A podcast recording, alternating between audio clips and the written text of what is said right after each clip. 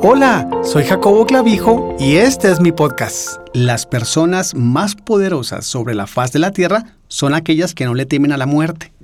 El temor a la muerte puede causar un efecto paralizador en nuestras mentes, voluntades y emociones.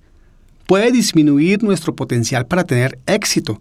Pero gracias a Dios que el Señor Jesucristo murió para conquistar ese temor.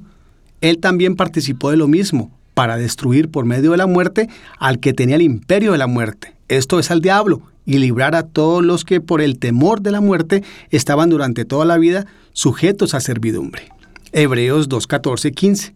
Pablo explicó a su vida esta poderosa verdad que él ya estaba llevando en el cuerpo siempre por todas partes la muerte de Jesús para que también la vida de Jesús se manifieste en nuestros cuerpos, porque nosotros que vivimos siempre estamos entregados a muerte por causa de Jesús, para que también la vida de Jesús se manifieste en nuestra carne mortal, de manera que la muerte actúa en nosotros y en vosotros la vida. Segunda de Corintios 4, 10 al 12.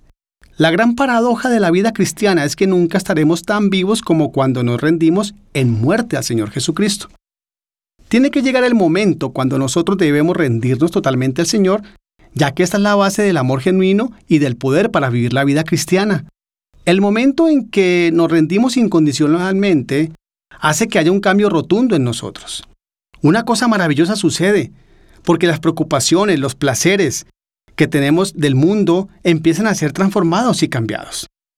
Así que te invito a que este día tengas el compromiso y sepas el significado y el propósito de haberle entregado tu vida al Señor, porque ya no hay temor a la muerte, porque la muerte ha sido derrotada.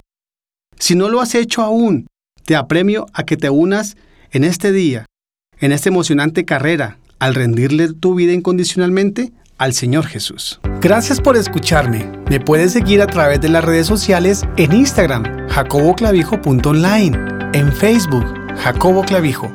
Te espero en el siguiente episodio.